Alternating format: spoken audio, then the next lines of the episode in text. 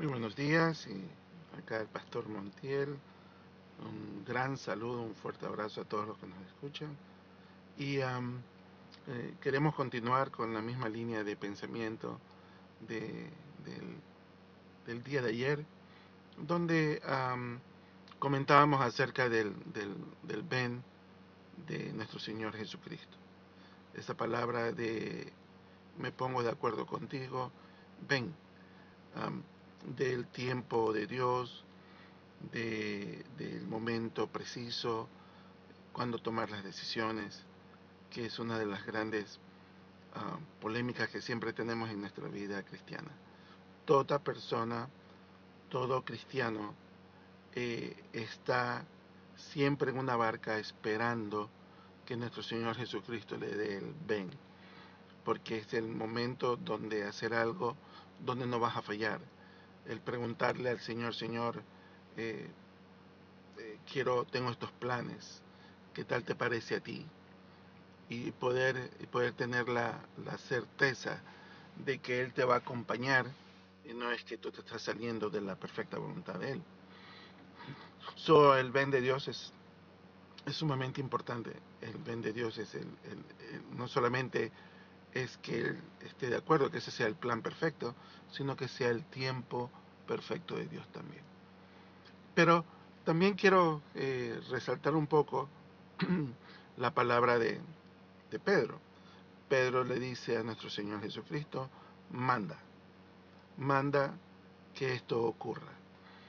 Eh, y, y lo que Pedro está básicamente dejando saber es que hay, hay un poder espiritual en, en nuestro Señor Jesucristo cuya autoridad se nos dejó a nosotros. Eh, para poder, eh, eh, y lo dice la palabra, para poder atar en la tierra y a la misma vez ser atado en los cielos y desatar en los cielos para poder desatar en la tierra. So, so, a Pedro ya se le había revelado, se le había revelado que había un poder tremendo. Lo mismo que a la madre de nuestro Señor Jesucristo, algo había visto antes, porque ella le dice a los, a, a- los siervos de la casa donde nuestro Señor Jesucristo fue por una boda, y le dice, llenad las tinajas y hacer, perdón, hacer lo que Él les diga que hagan. Entonces ellos fueron y llenaron las tinajas tal como nuestro Señor Jesucristo les, les pidió. Y cuando se dieron cuenta ya no era agua, era vino. ¿Qué había pasado antes?